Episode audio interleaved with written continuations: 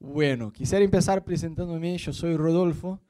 Este, sé que no se dan cuenta, pero yo soy brasileño. Nada, mentira. Ya saben que soy brasileño, se dan cuenta, sí. Pero mi mujer es brasileña, pero si ella habla español, no se dan cuenta porque habla perfecto como una porteña.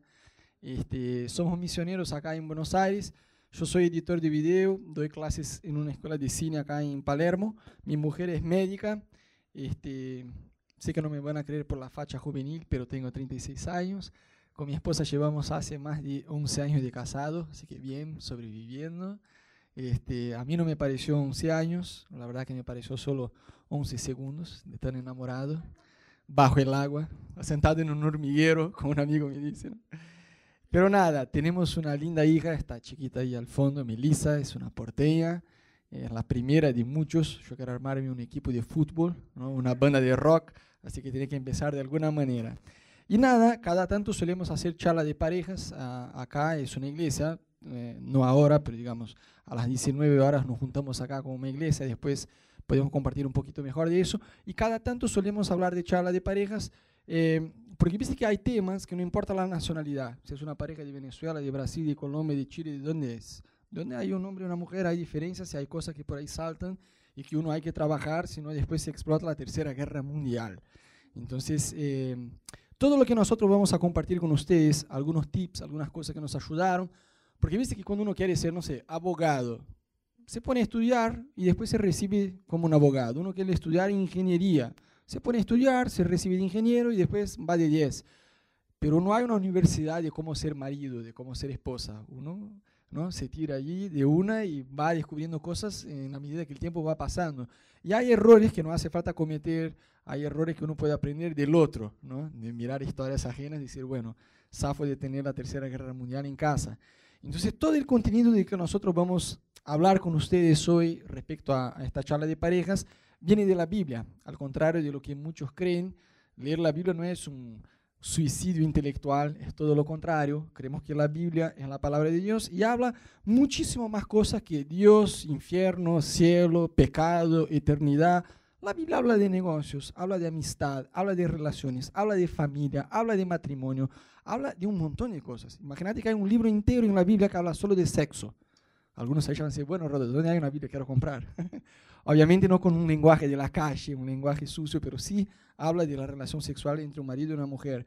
Hay poesía, leyes, parábolas, biografías, cartas, músicas, historias.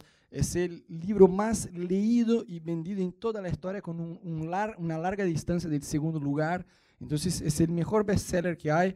Fue el libro más perseguido de toda la historia, es el libro más leído y eso no es casualidad eso tiene que ver con el contenido que está ahí. Entonces, cuando me casé con Ana, vamos sobreviviendo ya hace más de 11 años, porque cuando nos casamos nosotros tomamos una decisión. Mira, no vamos a tomar nuestras decisiones basado el historial que tenemos familiar, porque dice que uno carga consigo un historial familiar, tiene un, referente de los papás, del matrimonio que uno creció en la casa mirando. Así que, por mejor que sea el referencial que vos tengas o que yo tenga o que no tengamos, nosotros vamos a tomar la Biblia como la base de nuestro matrimonio y de nuestras relaciones. Entonces no va a ser a mi manera, ni siquiera a tu manera, va a ser acorde a lo que está acá. Y con eso hemos aprendido un par de cosas. Entonces hoy, como ya dijimos, vamos a hablar eh, de perdón y los papeles en el matrimonio. Entonces, cuando uno habla de papeles en el matrimonio, básicamente estamos hablando de deberes y derechos. Y como seres humanos que somos, somos muy rápidos en enfocarnos en el otro, cuando se trata de deberes. Y en derechos, ahí nos enfocamos, eh, uno se enfoca en uno mismo, ¿no? Y es todo lo contrario el matrimonio, el enfoque debe estar en el otro. Fíjate lo que dice 1 Corintios 7:3. El hombre debe cumplir su deber conjugal con su esposa, igualmente su mujer con su esposo. Entonces, el enfoque no debe estar en nosotros. Viste que es más o menos como si fuera una orquesta. Viste que una orquesta, cada uno tiene una función, tiene un rol ahí uno la escucha bien porque el tipo que toca el violín, toca el violín como nadie y se enfoca en lo que es suyo. Y hay el maestro que conduce toda la orquesta y no toca ningún instrumento. Suelen tocar, son unos animales, ¿no? musicalmente diciendo, son muy buenos. Pero ellos lo que hacen es guiar la orquesta para que toquen juntos y en armonía. Y yo veo un maestro de una orquesta igual que un director, para que los chicos se puedan identificar también, ¿no? como un director técnico de un equipo de fútbol. El tipo no va a jugar, pero él va a enseñar a los jugadores a jugar. Y vemos en la Biblia a Dios como si fuera un maestro de una orquesta o un director técnico de un equipo de fútbol que nos va a enseñar a trabajar en equipo, en hacer las cosas a su manera y no a la nuestra, a, a fin de llevarnos a tener éxito en el matrimonio. Entonces es muy importante saber su rol, ¿no? Cómo vamos a trabajar en equipo y qué podemos hacer. Entonces, ves que hoy vivimos, antes de entrar a fondo en lo que, digamos, los, las principales responsabilidades del marido y de la esposa en el matrimonio, eh, uno hay que entender un poquito el contexto en que vivimos. Yo, desde que me vine a vivir en Buenos Aires, de verdad en mi corazón yo me hice argentino y empecé a escuchar la radio, que es una costumbre de acá, en Brasil no, va, en los 80 se escuchaba, pero después eh, cualquier cosa, con internet, Netflix y todo, uno no escucha más la radio, por lo menos en Brasil, son muy pocos. Y acá la gente sigue escuchando la radio y yo como que agarré la costumbre. Mientras estoy manejando el auto, voy escuchando la radio, es como una compañía, ¿no? Y todos los días, no es algo de una semana sí, otra no, todos los días. Hay programas en la radio con el tema machismo, feminismo, es como la guerra del sexo. Es algo bastante aburrido, pero bueno, es, eh, es parte de la sociedad en que vivimos. Hay una verdadera guerra de sexos, y no solo de sexos, hay diferentes grietas, ¿no? Pobres, ricos, blancos, negros, eh, hombres, mujeres. Y si vemos a la luz de la Biblia, eh, cómo es el tema, vemos que Dios no es un tipo machista, tampoco feminista, eh, no hay esta grieta en la Biblia. Dios mira a nosotros como iguales en valor delante de Dios. Eh, y hay, a mí me llama, me sorprende mucho porque a pesar de que me, me, gusta escuchar la radio, a cada disparate que sale, ¿no? que uno está manejando y escucha, dice, che, este está reflejado. Y hay todo este movimiento de decir cuán eh, pobrecitas son las mujeres y cómo los hombres eh, son injustos y qué sé yo, y hay todo un movimiento así, y de ninguna manera lo que yo quiero hacer acá es, te voy a tirar unos datos, pero no para que vos te conviertas de feminista a un machista o lo contrario.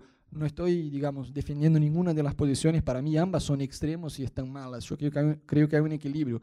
Pero hay mucho feminismo en el contexto en que vivimos, y no se habla de cosas, por ejemplo, de, te voy a tirar unos datos acá que son de Brasil, porque acá no pasa eso, eso solo pasa en Brasil, ¿está bien? Entonces, de, casa, de cada 11 muertes por violencia, 10 son de hombres. ¡Wow! Cáncer de próstata mata igual que el de mama, pero la mayor parte de la plata para prevención de la enfermedad va para cáncer de mama y nadie se habla de eso. 80% de los que viven en la calle son hombres. 90% de los suicidios son de hombres. Licencia maternidad, licencia maternidad en Brasil son de 180 días y de licencia paternidad son solamente de cinco días. Está bien, el hombre no da la teta, no está embarazado, a pesar de que el marido acompaña a la esposa, ¿no? Va creciendo. Está bien, pero es muy desparejo, 180 días con cinco días, ¿no? Este, Sabes que muchas feministas eh, extremas, a ellas le encanta decir que solamente ocupan 5% del rol corporativo de las empresas. Cargos importantes, ¿no? Diga, presidente, vicepresidente, nadie se queja de ser pasante quieren llegar ahí. Pero ninguna de ellas eh, menciona que 95% del rol de trabajo de eh, profesiones como basurero está ocupada por hombres. Yo nunca vi una feminista protestar porque quiere su derecho de entrar ahí en el caño que está la coagula, toda, meterse allá, arreglar la cosa. Entonces es una incoherencia. Y vamos, y, y, reitero, no estoy diciendo eso para que ustedes se vuelvan machistas, porque yo, soy, yo tampoco soy machista ni feminista, yo creo que hay un equilibrio en la Biblia, pero tenemos que entender este equilibrio, que hombres y mujeres sufren y pasan por situaciones injustas y es normal, ¿no? Entonces la Biblia tiene un equilibrio respecto a este tema, porque si entramos en los papeles, ya bajo esta cultura del feminismo, del machismo, uno ya va a decir, ah, bueno, este es un machista que está diciendo, y no tiene nada que ver. ¿Está bien? ¿Estamos? Bueno, entonces, mira lo que dice 1 Corintios 11, 10 y 12. La versión esta, en realidad, no existe, esta versión de la Biblia. Viste que hay diferentes versiones de la Biblia. Recién, ya hace un par de años, eh, lanzaron una Biblia que se llama The Message, eh, el mensaje, ¿no? Entonces, eh, hay solamente en portugués y inglés. Pero yo traté de agarrar el versículo este tal cual estaba en portugués y traducir como al pie de la letra al español porque la forma de esta traducción está muy buena, pero igual la idea sigue igual en cualquier otra versión. Pasa que esta, digamos, como es una versión donde el autor no tenía la idea de traducir al pie de la letra como estaba el original, sino la idea nos ayuda a entender un poco mejor eh, con el contexto. Dice así, no valoren demasiado las diferencias entre el hombre y la mujer ninguno de ellos puede caminar solo o considerarse prioridad. El hombre fue creado primero como un lindo reflejo de Dios, es verdad, pero la mujer brilla con más belleza y su marido es la cabeza. Es verdad que la mujer vino del hombre, pero desde entonces todo el hombre viene de una mujer.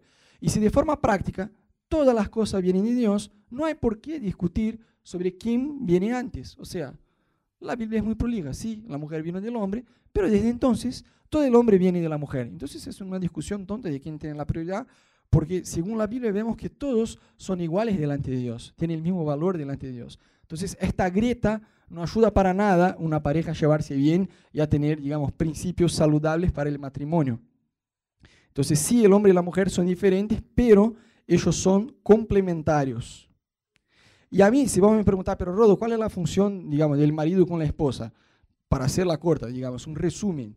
A mí me encanta este versículo que está en Deuteronomio 24, 5. Dice, no envíes a la guerra ningún hombre recién casado, ni le impongas ningún otro deber. Tendrá libre todo un año para atender su casa y hacer feliz a la mujer que tomó por esposa. O sea, la tarea del hombre es hacer feliz a la mujer y lo contrario también, obviamente, ¿no? Y por eso que la Biblia dice en 1 Corintios 10, 24, que nadie busque sus propios intereses, sino lo del prójimo. Es una versión bastante, es un versículo bastante sencillo. Y en realidad, eh, con mi esposa, como yo les comenté, ya llevamos más de 11 años eh, casados y a lo largo de todos estos años hemos acompañado a varias parejas con, con el tema de consejería matrimonial y es gracioso porque siempre, yo te digo, 100% de las situaciones se repite igual. Obviamente los problemas de cada pareja son diferentes uno del otro, pero digo, la raíz, el origen es igual. Es cuando uno es egoísta, trata de buscar sus propios intereses. Obviamente nadie se casa, eh, digamos, con el deseo de ser infeliz, de ser triste. Bueno, me voy a casar y voy a ser infeliz. Obvio que nadie se casa así. Obvio que uno cuando se casa quiere ser feliz. Pero es una relación que vos te cases y pasas a exigir del otro que te haga feliz y es otra forma de relacionarse cuando vos decís, yo me voy a casar para hacer con que ella sea feliz.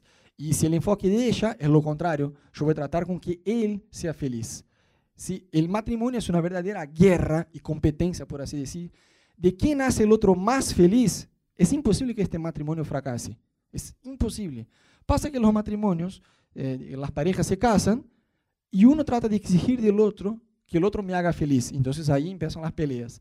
Ahí no importa si es porque uno tira la toalla mojada arriba de la cama o si la mujer vive en el teléfono con la mamá 24 horas por día. Bueno, los problemas son diferentes, pero la raíz del problema, de todo problema matrimonial, es el egoísmo, cuando uno tiene el enfoque en sí mismo en lugar de tener en el enfoque en el otro.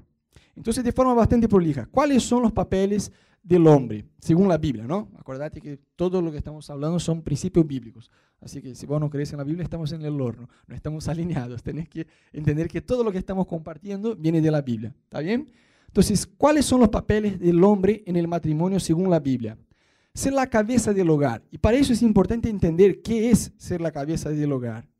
1 Corintios 11, 3 dice así, pero hay algo que quiero que ustedes sepan. La cabeza de todo hombre es Cristo, la cabeza de la mujer es el hombre y la cabeza de Cristo es Dios. Cuando la Biblia dice que el hombre es la cabeza del hogar, por eso quiero tratar de, decir según la Biblia qué es eso, no está diciendo que el hombre debe ser un tipo autoritario, que es la lectura de todo el feminismo que vemos en la radio y todo, suele decir, ¿no? Que el hombre tiene que mandar en la mujer, que el lugar de mujer en la cocina, que mujer no tiene cerebro y bueno, varios disparates así. Cuando la Biblia dice que el hombre es la cabeza de la mujer, no está diciendo que el hombre va a ser un tipo autoritario que debe mandar en la esposa. No es eso que dice la Biblia. Pero sí, a pesar de que todos son iguales delante de Dios en valor, en autoridad sí hay una cadena y Dios establece que el hombre es la cabeza. Y no quiere decir que el hombre va a tomar las decisiones solo y que la mujer no puede participar, que la mujer tiene un papel cualquiera en el matrimonio. No es eso. Fíjate lo que dice 1 Timoteo 3:4, diciendo respecto al hombre ¿no? en el matrimonio que el hombre debe dirigir bien su propia familia y que sus hijos lo respeten y obedezcan. O sea, más que un privilegio, ser la cabeza del hogar es una responsabilidad. Yo he visto varios eh, hombres que dicen, no, mujer, vos escúchame a mí. La Biblia dice que yo soy la cabeza, así que escúchame, haceme caso. Y bueno, se rompe el caño de vecino. Oh, amor, no, vos no hablas con el vecino. No, no. Si la cabeza es vos que vas ahí a hablar con el vecino, que el caño se rompió, que tenés que arreglar. Eso es la cabeza. Es más que nada una responsabilidad en lugar de ser un gran privilegio. ¿Me siguen? Pasa que muchos hombres tratan de agarrar solo la parte que les conviene. Entonces, ser la cabeza no es ser autoritario. Autoridad no tiene nada que ver con autoritarismo. Es todo lo contrario. Si uno tiene autoridad, no hace falta gritar, no hace falta exigir. Autoridad es cuando uno no tiene que ver con dar órdenes, tiene que ver con dar el ejemplo. ¿Me siguen? Entonces, ser la cabeza del hogar es más que nada una responsabilidad eh, en lugar de ser un privilegio. Después, la Biblia dice que debemos amar a la esposa. Fíjate el versículo, Efesios 5:25. Esposos, amen a sus esposas, así como Cristo amó a la iglesia y se entregó por ella. Si el versículo terminara solo en maridos amen a sus esposas, está bien. Cada uno ama, digamos, a su manera. Pero la Biblia dice, amen así como, o sea, con la misma intensidad, de la misma manera, de la misma forma. Y la Biblia sigue describiendo cómo Jesús amó a la iglesia y por ella se entregó. Entonces, reitero, imagínate un matrimonio que es una verdadera competencia interna de quién va a ser el otro más feliz. Es imposible que este matrimonio fracase. Pero no es que es difícil, es imposible que este matrimonio fracase.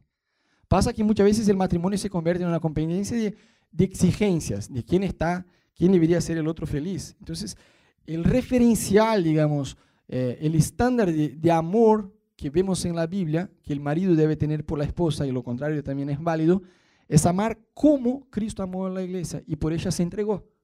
Eso va desde pavadas como invierno, Buenos Aires, julio, hace frío, uno está en la cocina 30 minutos. Yo me acuesto para dormir. Cuando termino de, ¿no? de acomodarme ahí bajo la frazada, se me dice, amor, ¿no me traes un vasito de agua? No, tómatela, estaba 30 minutos en la cocina, un frío de morir y vos esperás que yo me, me acueste para pedir. No, tómatela. Bueno, la decisión de amar va en este momento de decir, bueno, está bien, va a levantar, trae el vasito, ahí te acostás, listo. Ay, ahora me agarró un hambre. Bueno, tómatela, ahora hacelo vos. y de paso tráeme un chocolate, qué sé yo. Amar va desde estas pavadas de poner el otro como prioridad y decir yo te voy a servir, hasta decisiones más serias de tener el enfoque en el otro, ¿no? Cristo se entregó por la iglesia, entonces yo como marido debo entregarme a mi esposa. ¿Estamos? Bien. Después la Biblia habla los hombres van a decir, burro, voy a venir más veces en esta charla para que mi, esposa escuche eso, ¿no? Ser amante sexual de su esposa. Entonces, la Biblia dice primera de Corintios 7, 3, 4. El hombre debe cumplir su deber conjugal con su esposa e igualmente la mujer con su esposo. Y ahí, entre varios deberes que tenemos en el matrimonio, en el capítulo, si te pones a leer, está hablando de un deber que a nosotros varones nos encanta, que es el deber sexual. Entonces los hombres dicen, amén, amén, amén. Amor, escucha, escucha, toma nota. De verdad, es, eh, digamos, es un desafío, porque viste que hoy uno vive tan apresurado con tantas cosas. Eh, en casa estamos tratando de avanzar en un acuerdo, todavía no llegamos a este acuerdo, pero estamos avanzando en este acuerdo, de charlar ojo a ojo, porque viste que uno está hoy con el celular, va a la cama. ¿Cuántos acá antes de despertarse, antes de poner el pie en el piso, se fijan en el celular? Confiesen, chicos. Todos hacemos, todos estamos adictos. Pero ves que no es que está mal, pero muchas veces sí está mal que la comunicación uno está, ajá, eh, sí, te estoy escuchando. Yo digo, no, no me estás escuchando. Deja el celular, mírame a mí y ahí charlamos posta, ¿me entendés? Cuando la mujer va a hablar con el marido que está ahí enfrente a la tele mirando el fútbol, ajá, uh, casi, ajá, ajá, y dice, cualquier cosa, no está escuchando. Si mi mamá va a venir a vivir con nosotros, ajá, ajá, no está escuchando, ¿estás seguro que no está escuchando?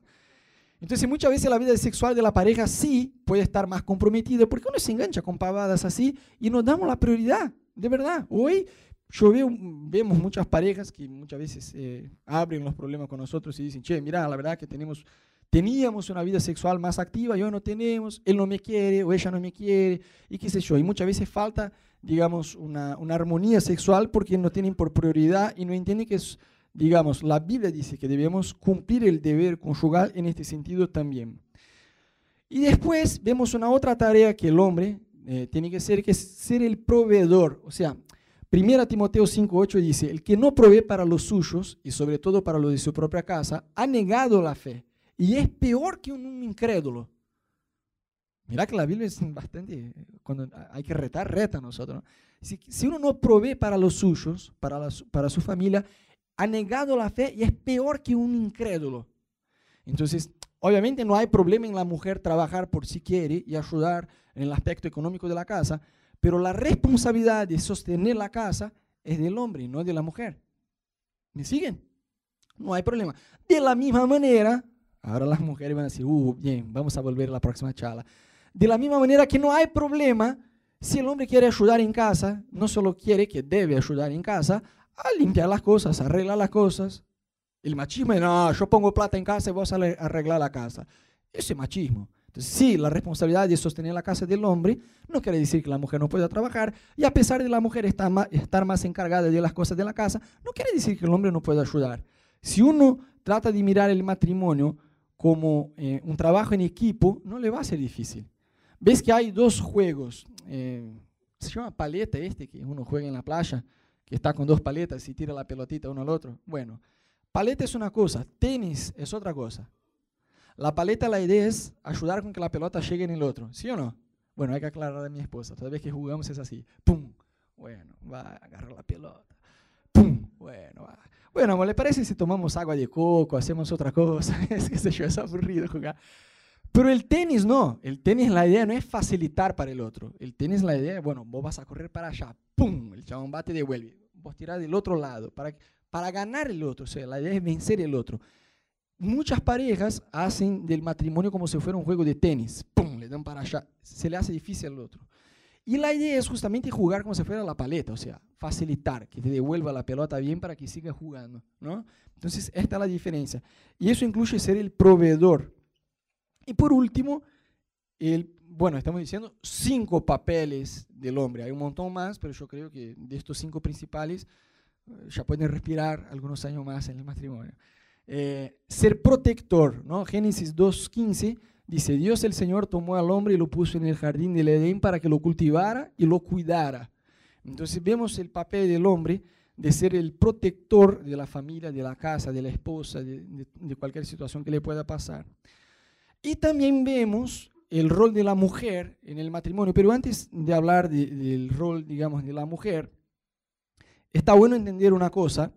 Eh, bueno, después voy a hablar mientras voy hablando de la mujer, así no nos confundimos. Entonces, ¿cuáles son los papeles de la mujer en el matrimonio? Ser la ayuda idónea del hombre. Y yo te quiero ayudar a entender eso, porque muchas mujeres, bajo este contexto feminista muy pesado en que vivimos, tienen una idea que es cualquier cosa. Bueno, si él es la cabeza, bueno, la ayuda idónea, bueno, cualquier cosa. No es cualquier cosa. Vos no tenés que mirar como si fuera una suerte de esclava o de pasante o de cualquier cosa así, sino Pensá que vos sos el vicepresidente. Bueno, vicepresidente ya tiene otro, es un otro término, me gusta más. Bueno, pensalo así.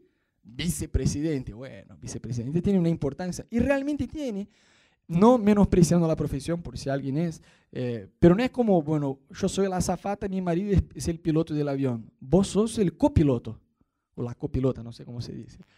Pero ¿me entiendes? Copiloto es mejor que azafata, ¿sí o no? Tiene más responsabilidad. Vos sos el copiloto de tu hogar.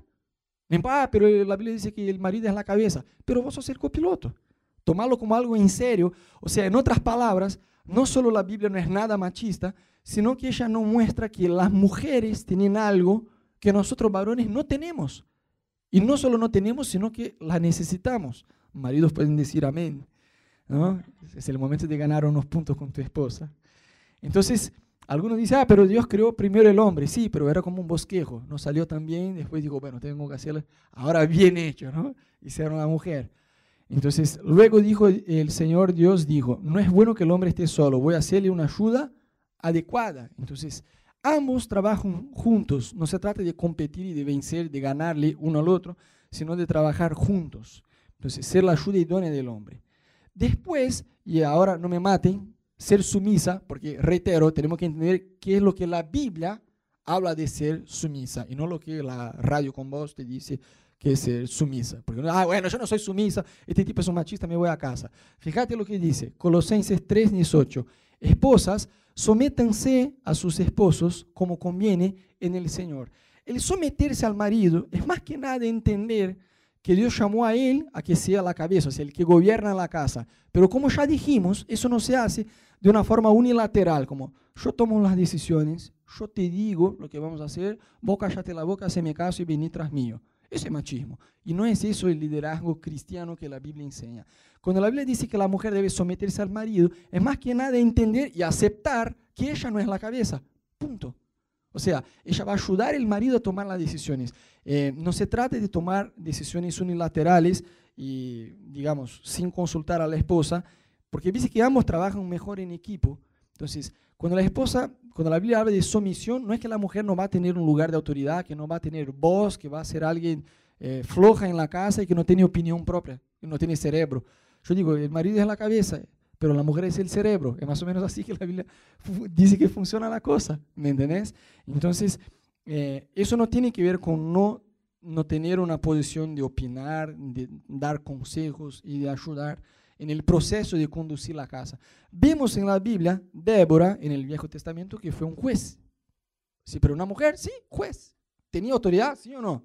Obvio que sí, un juez tiene autoridad. Entonces la Biblia sería autocontradictoria se mostrara una posición machista. Y no, no se trata de eso. Muestra la importancia de que ambos trabajen bien en equipo. ¿Se entiende?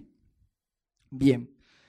Después será administradora del hogar. No, tenemos, no nos da el tiempo para leer, pero Proverbios 31 hace toda una descripción de mi mujer, eh, de, de la mujer virtuosa. Eso es para ganar unos puntos, ¿no? Para que me haga masaje en los pies. La Biblia describe digamos, la mujer virtuosa, todo lo que ella hace. Y básicamente lo que la mujer virtuosa hace es ser una buena administradora del hogar. Entonces vemos eso desde siempre, ¿no? No con el discurso de que el lugar de la mujer en la cocina, pero vemos desde el inicio de la humanidad, el hombre salía a cazar y la esposa cocinaba. De nada vale cazar, porque el hombre caza y se muere con el animal muerto porque no sabe cocinar, ¿no? Y la mujer, si el marido no casaba, no iba ella a luchar con un león, ponerle a... ¿Me? Porque son diferencias del sexo, pero ambos siempre trabajaron bien juntos y eso es parte del matrimonio. Y por último, ser su, la amante de su esposo, ¿no? O sea, ser amante de su esposo. Como ya leímos, 1 Corintios 7 y 5, eh, ahí habla un poco mejor del tema sexual en la pareja. Entonces dice, no se nieguen uno al otro. Bueno, este versículo todos los maridos se van de acá de memoria, no se nieguen uno al otro. Está en la Biblia, amor, van a decir ahora, ¿no? A no ser de común acuerdo y solo por un tiempo para dedicarse a la oración. No tarden en volver a unirse nuevamente. De lo contrario, pueden caer en tentación de Satanás por falta de dominio propio. Entonces yo siempre digo que es muy, pero muy importante que la pareja ellos tengan consigo, eh, digamos, esta actitud de siempre tratar de mantenerse uno al otro encendido. Es como ponerle que sexualmente vos tenés 10 tazas de deseo, ponele. Vos que sos varón, ponele. Las mujeres tienen dos, los varones tienen 10.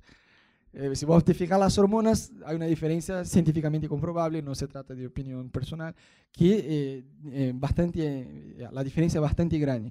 Pero ponele que el hombre tiene 10 tazas de deseo.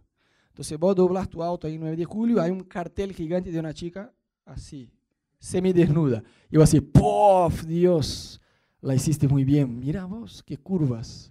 Listo. Y ahí te quedaste mirando. ¿no? Uno dice, bueno, la primera mirada no es pecado. Entonces uno mira y no saca los ojos, se queda. Y ahí se desperdicia ya dos tazas, ponele. Y ahí llega el trabajo, hay una chica que tiene una, pues, qué sé yo, está toda arreglada, el chico mira así, ¡pof! Bueno, ya desperdició tres tazas más. Bueno, y pasa el día así. Llega el fin de día, a la hora de acostarse con la esposa, básicamente la pose de la cosa es, no tengo más para darte. Desperdicié mi deseo sexual a lo largo del día. ¿Me entendés? Porque el hombre es bastante visual, es lo contrario de la mujer. Si ambos pelean, están amargados hasta la muerte uno con el otro. La mujer sale del baño desnuda y se está arreglando el marido, mira y se va el enojo. ¿Ves? Dice, puf yo la perdono, la perdono, ni siquiera me olvido porque peleamos. Hoy vamos a jugar un partido juntos. El hombre es así, porque es visual, ¿sí o no? El hombre es visual. La mujer no. No quiere decir que no sea visual. Si la mujer mira un Brad Pitt, ¿no? Y se queda mirando, bueno, por ahí sí, pero digamos, la mujer es encendida sexualmente no por el visual, solo por el visual de la cosa, sino principalmente lo emocional. Yo he visto maridos que muchas veces dicen, bueno, mi mujer no quiere acostarse conmigo. Y sí, capo, vos la tratás como si fuera una esclava, ¿me entendés? O sea, vos tenés que encender tu esposa, respetar, amar, darle la prioridad, no pelear, servirla. Ahí sí la mujer se va a encender. Y a nosotros, varones, nos cuesta entender eso, porque el hombre, como dijimos, es bastante visual. El hombre para ser encendido es como un microondas y la mujer es un horno a leña. Y es así. Dios nos hizo así.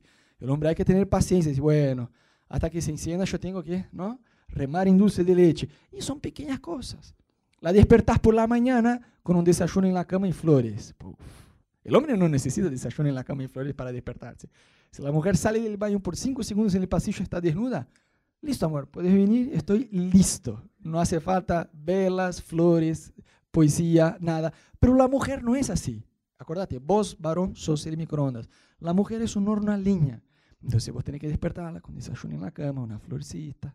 Y esa se despierta y vos como que la pinchás con el dedo en la cola, diciendo, uy, amor, vos estás linda, se te ve hermosa, hoy a la noche vas a ver. No vas a hacer nada, ella sabe, pero dile a ella, hoy a la noche vas a ver. Después por la mañana, mandale un mensajito. Estás acordando a la mujer, ¿viste? Eh, lo emocional. Por la mañana mandas un mensajito. Puf, hace solo tres horas que no estamos juntos, pero te extraño un montón. El, termómetro sexual de la mujer se está, los motores se están calentando, ¿viste? Y vos vas. Después por la tarde dices, ah, por Dios, ¿a qué hora llegas a casa? Ya no aguanto más, te extraño demasiado. La mujer está, no sabes, ella ya está con ganas de volver a casa. Cuando llega a casa, en lugar de que vos seas el Homero Simpson ahí eh, acostado en el sillón mirando un partido de fútbol, ¿a qué hora sale la cena? En lugar de hacer eso, ponte a hablar con ella. Cuando llega a casa, ¿cómo fue tu día? Viste que a la mujer le encanta hablar, ¿no? Pero fíjate, no ¿cómo fue tu día? Y vos estás, bueno, está hablando, te hace una pregunta vos, ajá, ajá, ajá. Tenés que ¿no? interactuar en la charla. Pregúntale, ¿cómo fue tu día? Y te aseguro, por 30 minutos vas a escuchar. Y te va a contar cosas, los problemas. Viste que la mujer, la mujer como que se relaja, un poco a contar los problemas. Yo al inicio de mi matrimonio peleaba hasta la muerte con Ana porque Ana me hablaba de problemas que no tenían solución. Y el hombre por definición es un solucionador de problemas. Entonces yo empezaba a tirar ideas. Mira, podemos hacer eso. Y yo decía, no, no, no, eso no va a funcionar por eso, por eso, por el otro. bueno, entonces podemos hacer eso. Sea, no, eso es peor, aún peor por eso. Entonces yo me iba enojando de a poquito. Decía, bueno, qué bronca, ¿no? Está diciendo el problema. Yo ya tiré tres soluciones y ninguna sirve. Entonces en la casa, bueno, tómatela, no quiero hablar del tema. Si no hay solución, no quiero hablar del tema. Cállate la boca por el amor de Dios. Porque yo ya me enojaba y decía, bueno, te tiré cuatro ideas, ninguna sirve, entonces no me hable. Después yo digo, bueno, la mujer funciona. El hombre no, el hombre no quiere directamente hablar de un problema si no hay solución. ¿Sí o no? Uno se estresa. Si no, cállate la boca, no tenemos la solución. Mientras no tengamos la solución, no hablemos de eso, por Dios. Pero la mujer no es un hombre, por suerte, ¿no? Y la mujer como que relaja y ella siente en sus emociones que está resolviendo el problema por el solo hecho de hablar del tema. Entonces, vos tenés que solucionar dos problemas, el problema y tu esposa.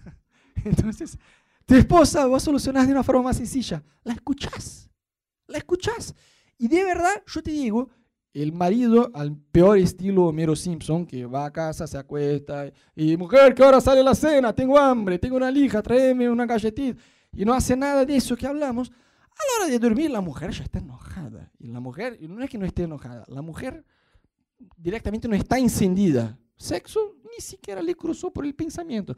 Pero si la pinchaste por la mañana, noche vas a ver. Después el mensajito, después el desayuno, después las flores, después un mail caliente. A la hora que ella llega a casa, vos preguntas cómo fue tu día, ella te va a contar los problemas, se va a relajar, no va a estar estresada y quemada con la cabeza porque ya te, como que vomitó los problemas sin vos y, te va a mirar a vos como el solucionador de sus problemas. Así, ah, él me escucha, él me entiende, encima tiene una facha, mira vos. Se va a despertar sexualmente, posta. Entonces, vos le preguntas, ¿y cómo te... Uf, esta pregunta a la mujer le encanta. Podían pagar para que el marido hiciera la pregunta. ¿Y cómo te sentiste con eso que te pasó hoy? ¡Puf! Chicos, no sabes. Tu, tu noche está garantizada. de verdad, está garantizada. La mujer se va a encender, entonces, en lugar de estar en el sillón, ayudar en la cocina. ¿Te ayuden en algo? Sí, sí. Y vos vas cortando la cebolla, va ayudando en la cocina, mientras ella va contando los problemas.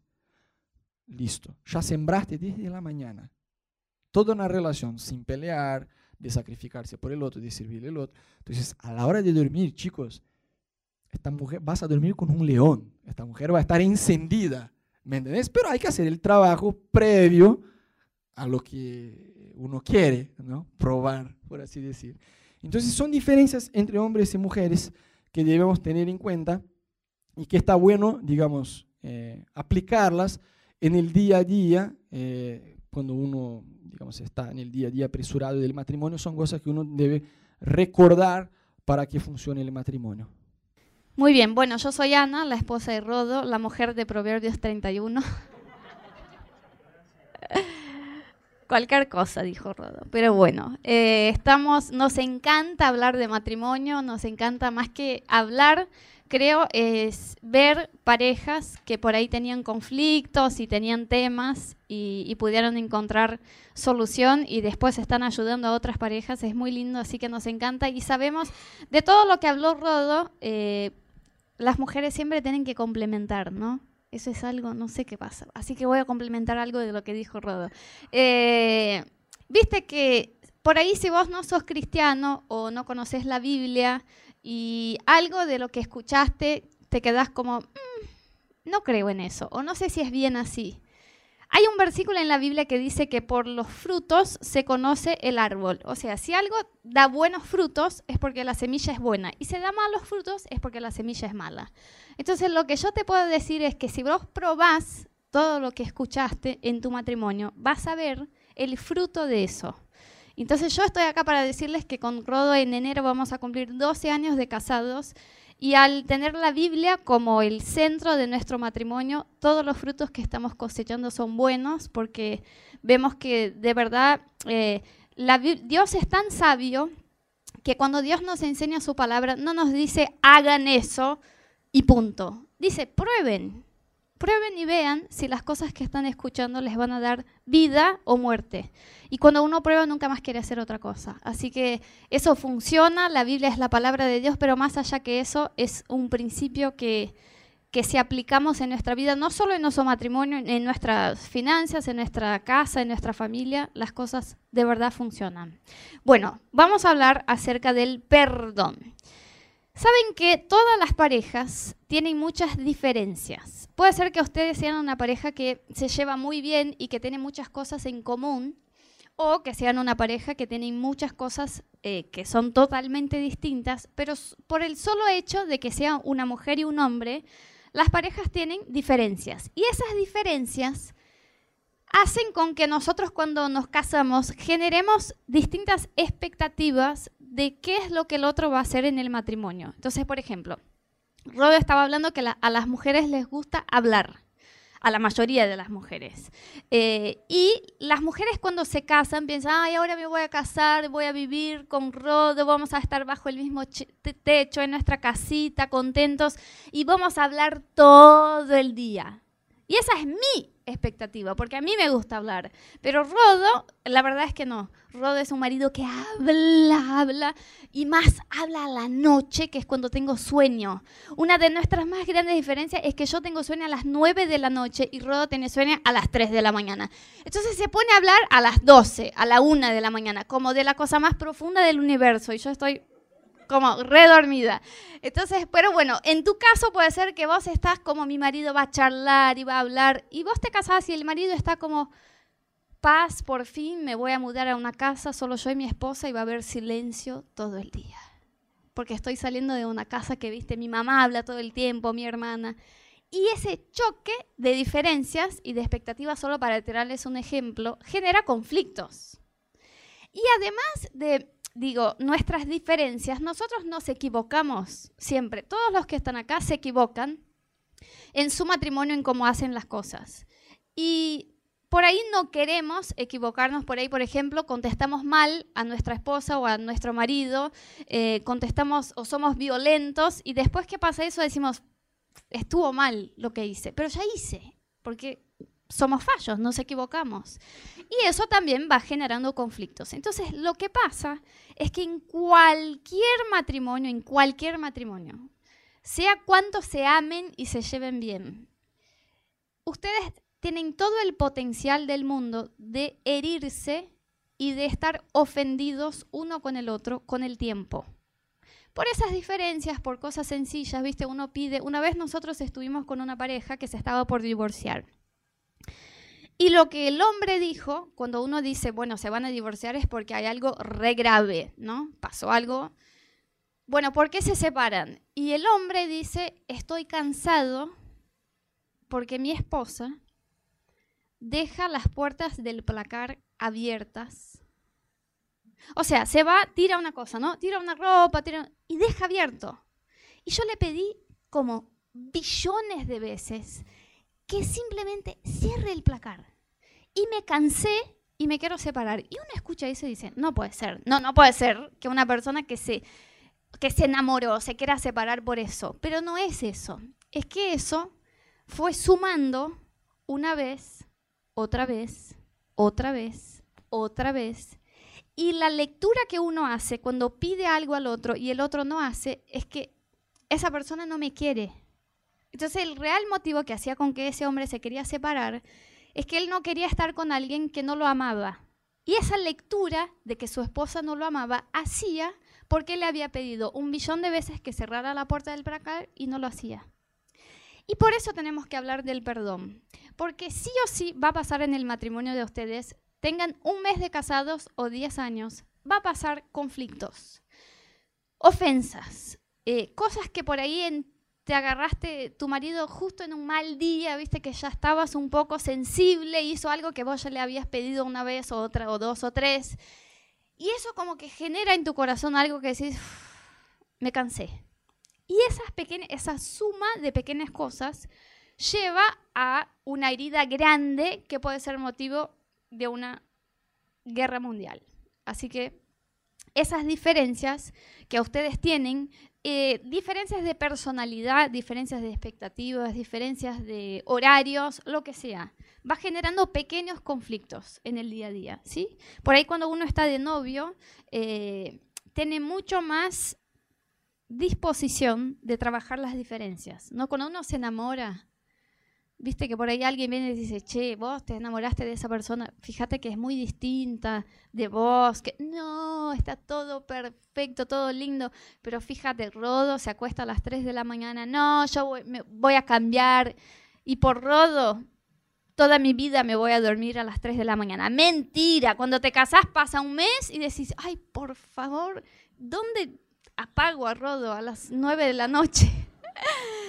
Entonces esas diferencias van generando, viste, esos pequeños conflictos que son el motivo que nos va a llevar a tener que practicar el perdón. Y el perdón, por ahí eh, puede ser que algunos de ustedes tengan una idea o un concepto que el perdón es algo que se aplica cuando pasó algo muy grave. Por ejemplo, mi marido me traicionó. Bueno, ahora voy a pasar por un proceso de perdón. Mi marido me mintió bueno, tengo que perdonarlo. Pero no, la Biblia habla que el perdón debe ser una práctica diaria. Una vez un chabón se acercó a Jesús y le dijo, Jesús, se creía muy bueno y muy creyente y dijo, Jesús, ¿cuántas veces debo perdonar a alguien que me ofende, a alguien que me hace algo malo? Por ahí siete veces y le dijo siete como para decir que Jesús me va a mirar y decir, wow, siete veces querés perdonar a alguien. Y Jesús le contestó a ese tipo 70 veces 7. No 70, 70 veces 7. O sea, si una persona te falló y te lastimó y te hirió vez tras vez, lo que nos enseña la Biblia es que vez tras vez lo vamos a perdonar. Obvio que acá estamos hablando de actitudes que, que son coherentes con estar en un matrimonio, ¿no? Ese tipo de cosas que nos, nos va lastimando. Y lo que Jesús nos enseñó con esa historia es que el perdón no es algo que uno va acumulando, acumulando, acumulando. Y cuando estás, que no podés mirar a tu marido que entró por la puerta y decís, lo mato, ese es el momento de decir, tengo que perdonar. No. Porque si llegaste a ese punto, el perdón llegó tarde. Justamente lo que nos enseña la Biblia es que si vos tenés la práctica del perdón, no vas a llegar al punto de decir lo mato o la mato.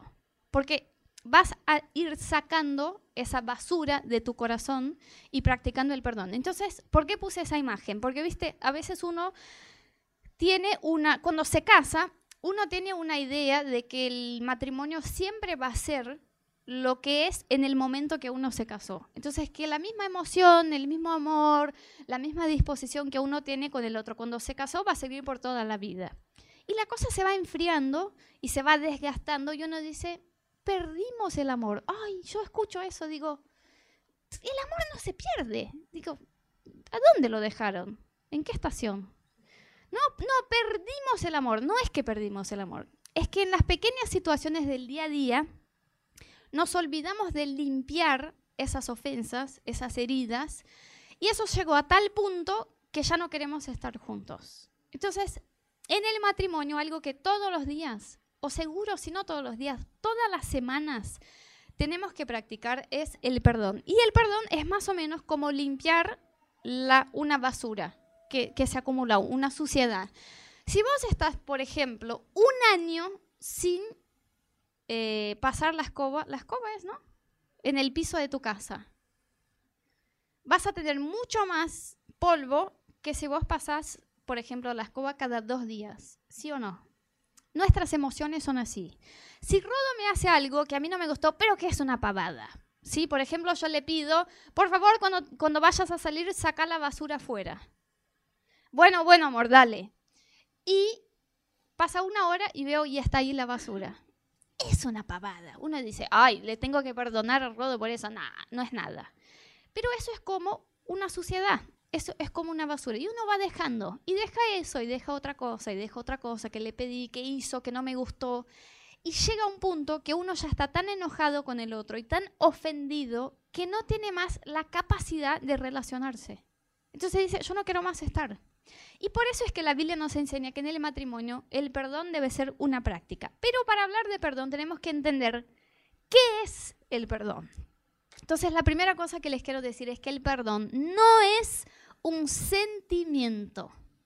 A veces nos sentamos con algunas parejas y decimos, llegamos a ese punto, ¿no? Están ofendidos y tienen que perdonarse. Y siempre uno tira la frase, pero yo no siento de perdonar.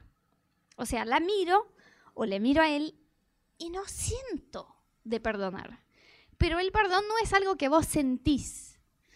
Porque la verdad es que cuando uno está ofendido jamás va a sentir de perdonar. No es que vos estás re enojada con tu marido y un día te despertás y lo mirás y decís, ¿sabes qué? Hoy siento de perdonarlo. ¡Ah! Y lo perdonás y se pasa todo. Eso no existe. Entonces no te quedes a la espera de que vas a sentir algo que va a abrir la puerta para que puedas perdonar a tu esposa o a tu marido. Después el perdón no es darle la razón a otro. Porque muchas veces decimos, pero si yo le digo, yo te perdono por lo que hiciste, te perdono porque no me pareció bien, eh, me quedé ofendida, me lastimó lo que vos hiciste, pero te voy a perdonar. En este mundo actual, que uno escucha cualquier cosa, eso es en la cabeza de algunos como que yo le estoy diciendo, lo que hiciste está bien. ¿Y cómo tengo que mostrarle a mi esposo o a mi marido que lo que hizo no está bien? No le puedo decir que le perdono porque si no, la lectura que va a hacer el otro es, entonces puedo seguir haciendo, porque ella me perdonó. Pero cuando uno dice yo te perdono, no está de acuerdo con la actitud del otro. No está diciendo está bien lo que hiciste. Al contrario, está diciendo lo que hiciste está mal, me lastimó, pero como yo quiero mantener una relación limpia entre nosotros, elijo perdonarte. Y el perdón no es que te olvidas del tema. ¿sí? Entonces a veces, ¿no? Uno está charlando con, una pareja, por ejemplo, y ellos dicen, tenemos un problema. Y el problema es que, ponele, eh, no podemos ahorrar plata. Entonces el marido empieza, ¿por qué ella gasta la plata? En el cine, en el shopping, en eso, en el otro, en el otro. Y ella dice, no, porque él se gasta la plata con el fútbol. Y el tema está como si el problema en sí fuese ese. Hasta que vamos charlando, charlando, charlando, y uno dice, no, es que hace ocho años, ¿viste? Y uno dice, ¿cómo? Hace ocho años ella una vez me dijo que yo no sabía administrar bien la plata. Y ahí tenemos que parar todo y decir, ¿qué pasó acá? Nuestro corazón es tan complejo que nosotros podemos guardar rencor y estar amargados y tener un recuerdo de algo que nos hizo mal. Y pueden pasar 85 años y vamos a recordarnos de lo que nos pasó como si fuera ayer. Y el hecho de no perdonar es mantener un libro de recuerdos de las ofensas del otro y leerlo todas las mañanas. Es como si vos te sentaras a la mañana y dijeras, vamos a ver todo lo malo que me hizo Rodo. Rodo nos llevó la basura afuera, Rodo deja la toalla sobre la cama, ya le pedí tal cosa, no hizo, no me trajo. Y uno se está recordando todo lo malo que hizo el otro. Eso es vivir amargado. Pero cuando vos decís yo voy a perdonar, lo que haces es tirás ese libro de recuerdos. Pero no es que vos te olvidás de lo que pasó. ¿Y por qué les digo eso? Porque a veces, cuando uno está escuchando eso, empieza a pensar de cosas que pasaron en, el matrimonio de ustedes y dicen, bueno, pero eso ya fue. Por ahí algo te viene a la cabeza y dices, hubo un conflicto, hubo una pelea y nunca nos perdonamos, pero ya fue. Total, ya me olvidé. Pero nuestra alma no se olvida cosas. Entonces, esa herida queda ahí y pasa eso, que uno va a sentarse con una pareja y dice, no, hace ocho años hiciste tal cosa. Tan vivo es ese recuerdo de lo que pasó. Entonces, no pienses que porque algo pasó hace mucho, ponele que tu pareja te dijo algo que te lastimó mucho. No fue violento, no pero dijo una frase que como vos escuchaste eso y en tu corazón fue, y vos lo guardás. Pasa un año, dos años, tres años, cuatro años y decís, ya fue. Ni, ni me recuerdo más qué pasó, pero en tu corazón está el recuerdo malo de la ofensa. Y eso va generando como esa amargura que te hace llegar al punto de decir, no podemos más vivir juntos o se acabó el amor. Entonces, el perdón es algo que se debe practicar todos los días. Es una herida chiquitita, es un, una molestia que sea, que ya no, no estoy tan contenta con lo... Viste que las mujeres, yo siempre digo eso, las mujeres tenemos una protesta, una forma de protestar, que es el silencio. Entonces, ponele que el marido hizo algo que no nos gustó a la mañana, en el desayuno, saliendo de la casa. Salimos los dos a trabajar, volvemos el marido, llegaste antes, vos, la esposa, estás enojada. Llega el marido, dice, hola. Como si no lo hubiéramos visto, ¿viste? Entonces dice, bueno, por ahí los maridos son re como colgados en percibir nuestras señales, ¿no? Entonces se sientan en el sillón, empiezan a ver la tele como si nada. Y nosotras ponemos la, la cena en la mesa, se sienta él y dice, che, mañana es el cumple de tu prima, ¿no? ¿Sí o no? Hacemos eso, estamos enojadas. Y esperamos que en algún momento, que puede tardar días, se dé cuenta el otro y dice, che, vos estás medio callada, ¿pasó algo? ¡Oh! ¿Cómo pasó algo? Como que... Pero eso lo que pasa es que cuando vamos guardando esas cosas, eso se va acumulando, acumulando y la junción de muchas cosas pequeñas se convierte en un gran problema. Un problema a punto de decir, se acabó. Entonces, por eso es que el, el, perdón debe ser una práctica diaria. Y el perdón, si no es un sentir, si no es olvidarse y dar la razón a otro, ¿qué es? El perdón, nunca se olviden, es una elección. Yo elijo perdonar. Yo elijo que me lastimó lo que me hizo esa persona, pero que yo conscientemente y por decisión, yo decido que le voy a perdonar. Y yo digo, voy a dejar ir ese recuerdo que tenía acá de lo que me hizo, voy a dejar ir. Y tenés la capacidad de hacer eso. Y lo que pasa en un matrimonio que ambos saben perdonar y pedir perdón es que queda limpio eh, las emociones quedan limpias y transparentes como para seguir creciendo y amándose. Eh, para algunas personas es más difícil. Rodo tiene mucha facilidad en decir perdóname. Porque él vino de una familia donde eh, en su casa, su hermano, su mamá, ellos tenían ese hábito. Entonces ponele que hacían algo que estaba mal, la mamá le decía, ay, hijo, perdóname, eso estuvo mal. Y a mí es como que, entonces por ahí yo hago la protesta del silencio un poco, que todavía tengo que trabajar eso en mi corazón, y luego digo, no, es que tal cosa estuvo mal, y para algunos es más fácil, pero esa charla de decirle al otro que estuvo mal. Nosotras las mujeres muchas veces decimos, yo no debería tener que decirle a él lo que hizo mal. Él debería darse cuenta de lo que hizo mal. Pero no es así. Muchas veces uh, el otro hizo una cosa y ni, o sea, ni se acuerda de lo que hizo. Entonces, el sentarse y decir, tal cosa me lastimó, no me pareció bien, yo te quiero perdonar y yo te quiero pedir perdón. Si vos sabés y ves que tu esposa, que tu marido está herido con algo, decile, te quiero pedir perdón por lo que hice, estuvo mal. El decir perdóname tampoco es darle la razón al otro. A veces uno piensa, pero si yo le digo perdóname, le estoy diciendo lo que hice estuve mal, vos tenés la razón. Y a veces no. Pero a veces es mejor decir perdonarme y limpiar la relación que seguir teniendo la razón. Perdés el matrimonio por querer seguir siendo el dueño de la razón perdóname y te perdono. Tienen que ser, tiene que estar en el vocabulario diario del matrimonio. Bueno, hay un versículo en la Biblia que me encanta que dice lo siguiente. No se ponga el sol sobre vuestra ira. Cuando vos estés enojado, lastimado, es casi como si Dios te estuviera diciendo, tenés el derecho de estar un día enojado. Yo sé, te dolió, sentiste, tampoco.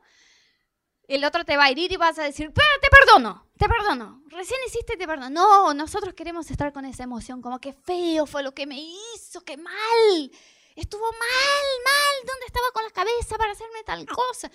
Nos gusta estar así. Pero la Biblia dice, cuando se termine el día, se terminó el tiempo para tu enojo. Y nosotros con Rodo hicimos un acuerdo el año que nos casamos, cuando leímos ese versículo, y Rodo dijo, nosotros nunca vamos a dormir peleados. Entonces, si vos te enojas conmigo o yo me enojo con vos, tenés hasta la hora que nos vamos a dormir para trabajar tus emociones. Yo digo, no, es muy poco. Dice, no, pero vamos a ser bíblicos, vamos a caminar con Dios. Nuestro enojo no va a durar más que un día. O sea, no son ni 24 horas, son 12 horas. Porque si Rodo me enojó a las 8 de la mañana, yo me voy a dormir a las 9 de la noche. Le tengo que perdonar ahí. Y eso funciona, porque a veces pasó algo como que, bueno, ya fue. Y cuando vamos a dormir, Rodo dice, ¿querés hablar de lo que pasó hoy? Y tenemos que decir, perdóname, te perdono. Y, y, aplicamos eso en nuestro matrimonio y como que eso mantiene tan limpia la relación que no hay espacio para que se acumule ese enojo uno en contra del otro. Porque uno ya hace chistes, ya dice, bueno, bueno, y abrazame, vamos a dormir abrazados, no podemos dormir peleados, es nuestro acuerdo. Y bueno, ya está, ya fue. Limpiamos ahí, en ese día, y no dejamos pasar. Bien, aplíquenlo, va a ser muy bueno. ¿Qué pasa en mi matrimonio si yo no perdono? Seguro van a haber cosas que ustedes van a vivir eh, que les va a parecer mal, ¿no? Lo que el otro hizo. Y acá hablo de, o sea, pueden ser cosas graves y pueden ser cosas que simplemente son diferencias que por ahí ustedes nunca charlaron y te parece mal que tu esposa o que tu marido haga algo y si no se comunican de eso, el otro nunca va a saber que eso te lastima, ¿sí? Pero también tienen que saber que en el matrimonio van a decir mil veces la misma cosa. O sea, no pueden tener la expectativa de que se van a sentar y decir, hay algo que no me gusta, que yo me quedo ofendida. Es siempre que decís que yo soy igual a mi mamá, por ejemplo. Todo el tiempo cuando estamos peleando decís, vos sos igual a tu madre. Bueno, a mí no me gusta eso. Y que nunca más va a decirlo. Va a decir otras 100 veces. Y esa es la disposición del matrimonio de sentarse otra vez y decir, vos hiciste lo que yo te dije que me lastimaba Tienes razón, perdóname. Y al mes va a decir otra vez, puede ser.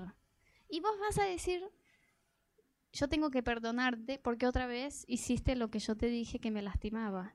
Pero eso es estar casados. Si uno piensa que el matrimonio perfecto es un matrimonio sin conflictos, no sabe dónde está parado. El matrimonio sin conflictos no existe. El matrimonio perfecto es el matrimonio que logra trabajar sus conflictos. Entonces tuvimos una discusión, un conflicto, un enojo. Vamos a sentarnos. Es fin de día. Se va el sol. Senta. Tenemos que echar lo que pasó. Y por ahí a veces decir, me parece que estás enojado o que estás enojada. No sé qué hice, estoy siendo sincero, no sé qué hice. Hice algo mal y van a charlar y van a limpiar eso. Y eso es, es como volver al punto cero del enamoramiento y de la promesa del amor y de eso que hicimos el día que nos casamos todos los días. ¿Bien? Muy bien. Ah, ¿qué pasa con el, ya pasé, qué pasa con, cuando no perdonan? Se va acumulando la cosa, ¿no? Dejó la toalla sobre la cama, no llevó la basura afuera. Yo le dije, cuando vayas al mercado, tráeme pan, vino, no trajo el pan. ¿Dónde tiene la cabeza ese hombre, por amor a Dios? Y se va, y vos te vas enojando, enojando, enojando. Y lo que pasa es que se levanta un muro entre esa pareja, o sea, entre el marido y la esposa. Ahora ya no, no es fluida la comunicación y la, la relación. Y a veces ellos no se dan cuenta qué es lo que pasó que está ahí adentro, pero ya no lo, o sea, no tienen tantas ganas de hablar uno con el otro, no tienen tantas ganas de pasar tiempo uno con el otro. A veces miran al otro y dicen, no sé por qué, pero me enojo cuando veo que mi marido, que mi esposa está llegando a casa. Y por más que estén viviendo bajo el mismo techo, tienen una recontradistancia entre ellos dos. Ya no hablan de lo que sienten, no hablan de sus emociones, no pueden ser sinceros uno con el otro, sexualmente se apartan, no tienen deseos de estar juntos. Y hay parejas que viven así años. Vos mirás desde afuera y decís, están casados, viven en la misma casa, pero tienen una distancia emocional entre ellos porque no trabajaron esos pequeños conflictos. Entonces, si les puedo dar un tip súper, súper práctico es dos cosas, que ustedes no se duerman peleados, que tengan ese acuerdo de si llegó la hora de dormir y hay algo entre nosotros que vemos que no está bien, algo que pasó, vamos a charlar. Y que aprendan a decir perdóname. Pero muy seguido, chicos, muy seguido. No cuando pasó algo recontra grave. Perdóname. A veces yo le digo, eh, o Rodo me dice, perdóname, porque no, no, la verdad no, no, o sea, no me hirió, está bien. No, pero te quiero decir, perdóname para mantener el hábito. Estuvo mal lo que hice. Bueno. Y eso genera tan... Em, nos acerca tanto que es como que nunca se cría el espacio para que estemos enojados uno con el otro. ¿Sí? Entonces no dejen que esas pequeñas cosas estén ahí. No dejen que esas cosas que no hablaron, que, que estuvo mal, hay que sentarse y charlar. Si vos no sabes cómo empezar, empezás siempre diciendo, yo te quiero pedir perdón. Eso abre mucho el corazón del otro para escucharte. Después podés decir, pero vos hiciste mal, eso, eso, eso. Pero si empezás diciendo, yo te quiero pedir perdón porque lo que hice mal, como que abre el espacio para la charla y es algo que tenemos que hacer, ¿sí? Pero yo les quiero leer un versículo que está en Eclesiastés 4:12 que dice lo siguiente, uno solo puede ser vencido, pero dos pueden resistir. La cuerda de tres hilos no se rompe fácilmente. ¿Y por qué les quiero hablar de eso? Cuando uno habla de perdón, está hablando de algo que naturalmente en nuestra debilidad es imposible hacer. O sea, de verdad es imposible que si yo estoy amargada con alguien y ofendida con alguien, por mi capacidad yo pueda decir, yo te perdono, y que esa emoción negativa que yo tengo en mi corazón en contra, mi pareja o otra persona, se vaya. Es imposible, porque nuestra alma nos aferramos a, esos recuerdos malos mucho más que a los recuerdos buenos. Viste que a veces un amigo te dice, che, ¿te acordás esa vez que fuimos al cine y que estábamos ahí en Mar del Plata? Y vos decís, ¿sabes, que no me acuerdo?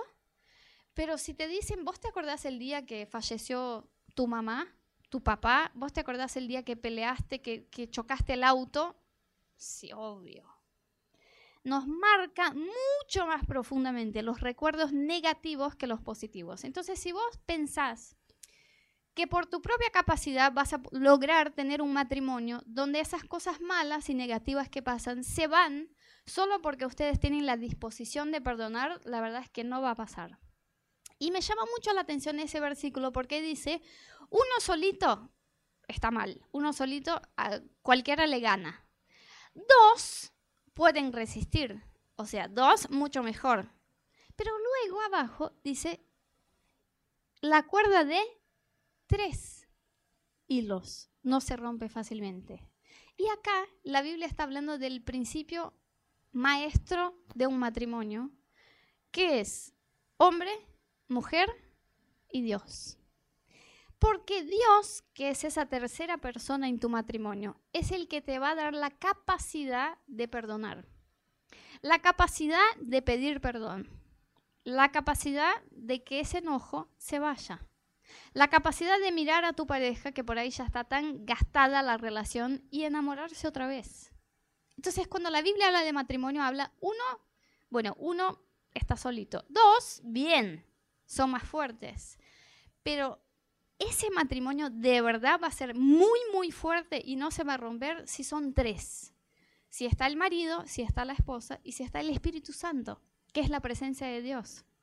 Y vuelvo a decirles, con Rodo hemos probado eso. Nosotros eh, cuando hablamos de la Biblia o hablamos de nuestra relación con Dios, no hablamos porque somos eh, fanáticos o creyentes y tenemos que seguir el precepto que está escrito en ese libro. Hablemos de lo que estamos viviendo. Dios hace toda la diferencia en tu vida y en tu matrimonio.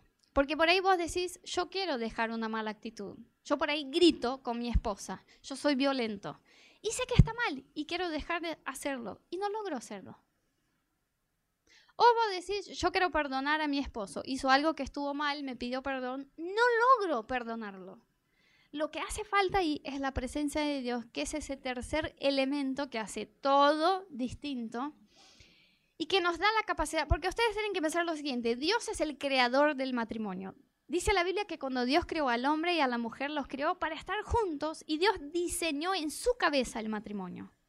Entonces Dios es el más grande y el primer interesado en hacer que tu matrimonio funcione y no solo que tu matrimonio siga por toda la vida, sino que siga bien, porque estar casado es bueno, pero estar bien casado es mejor.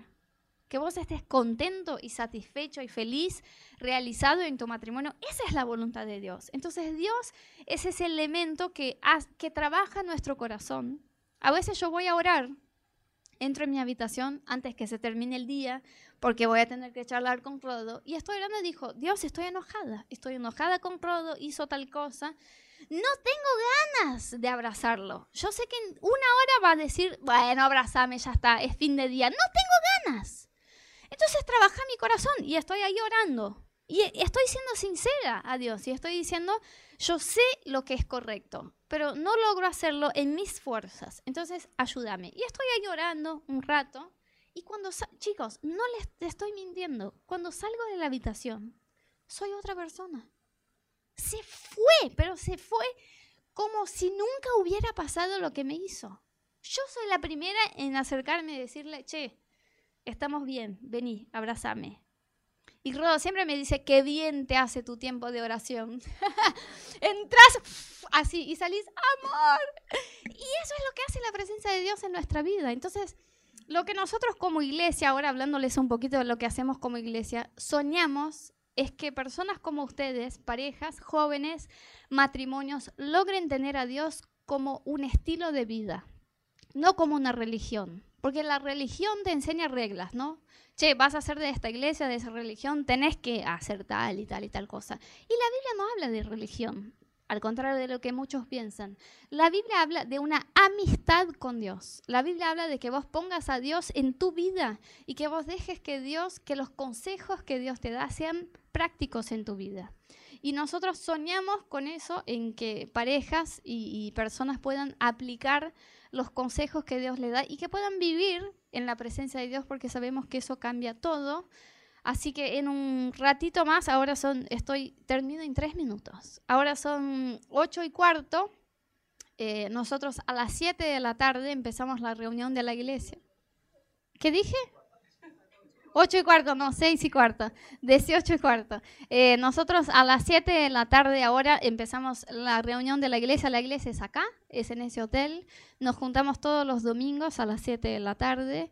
Eh, tenemos también pequeños grupos que se juntan en la semana en cafés. Hay grupos de parejas con Peter y Dexis, grupos de jóvenes, de chicas, de varones, pero queremos hacer la vida juntos porque sabemos que si aplicamos esas cosas y nos ayudamos a conocer a Dios más, eh, vamos a lograr vivir amigos de Dios y no vamos a ser religiosos. Por sobre todas las cosas, vamos a ser personas que se relacionan con Dios. Así que eh, no traten de llevar el matrimonio de a dos, traten de llevarlo de a tres. Pongan a la presencia del Espíritu Santo como ese elemento central y principal en su matrimonio. ¿Está bien? Y por último, quiero contarles que se viene algo que es un retiro de parejas que vamos a hacer por primera vez. Esa charla ya hicimos un montón de veces de distintos temas, pero por primera vez vamos a hacer un retiro de parejas eso va a ser sábado 24 de noviembre hasta el domingo 25 a la mañana. Va a ser en un otro hotel. Vamos a desayunar juntos, almorzar juntos. Vamos a tener varias como plenarias. tenemos también a una pareja de invitados que van a venir a hablar. Y el tema de todo este retiro va a ser el sexo en el matrimonio, la sexualidad en el matrimonio. Eh, vamos a hablar de distintas cosas, de las diferencias, hasta de la parte biológica, de cómo el hombre ve el sexo y la mujer ve el sexo, de etapas del matrimonio que se viven y que, cómo manejar esas etapas con la vida sexual, en fin.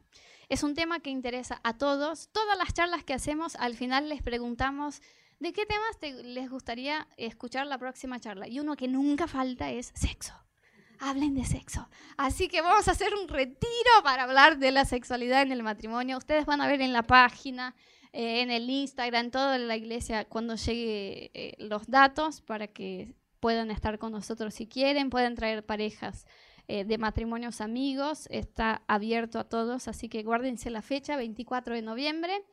Ahora vamos a tener un break, tenemos un ratito, están invitados a quedarse si quieren, si no quieren o si no pueden, fue un gusto estar con ustedes. Eh, si pueden, después escríbanos qué les pareció, qué podemos mejorar para las próximas charlas. Y atrás, me parece que Uli ya comió todos los caramelos, pero si no, hay unos caramelos eh, agua, los baños están acá afuera, vamos a tener un ratito y si pueden no irse corriendo, eh, tomamos unos minutitos para conectarnos entre nosotros. ¿Bien?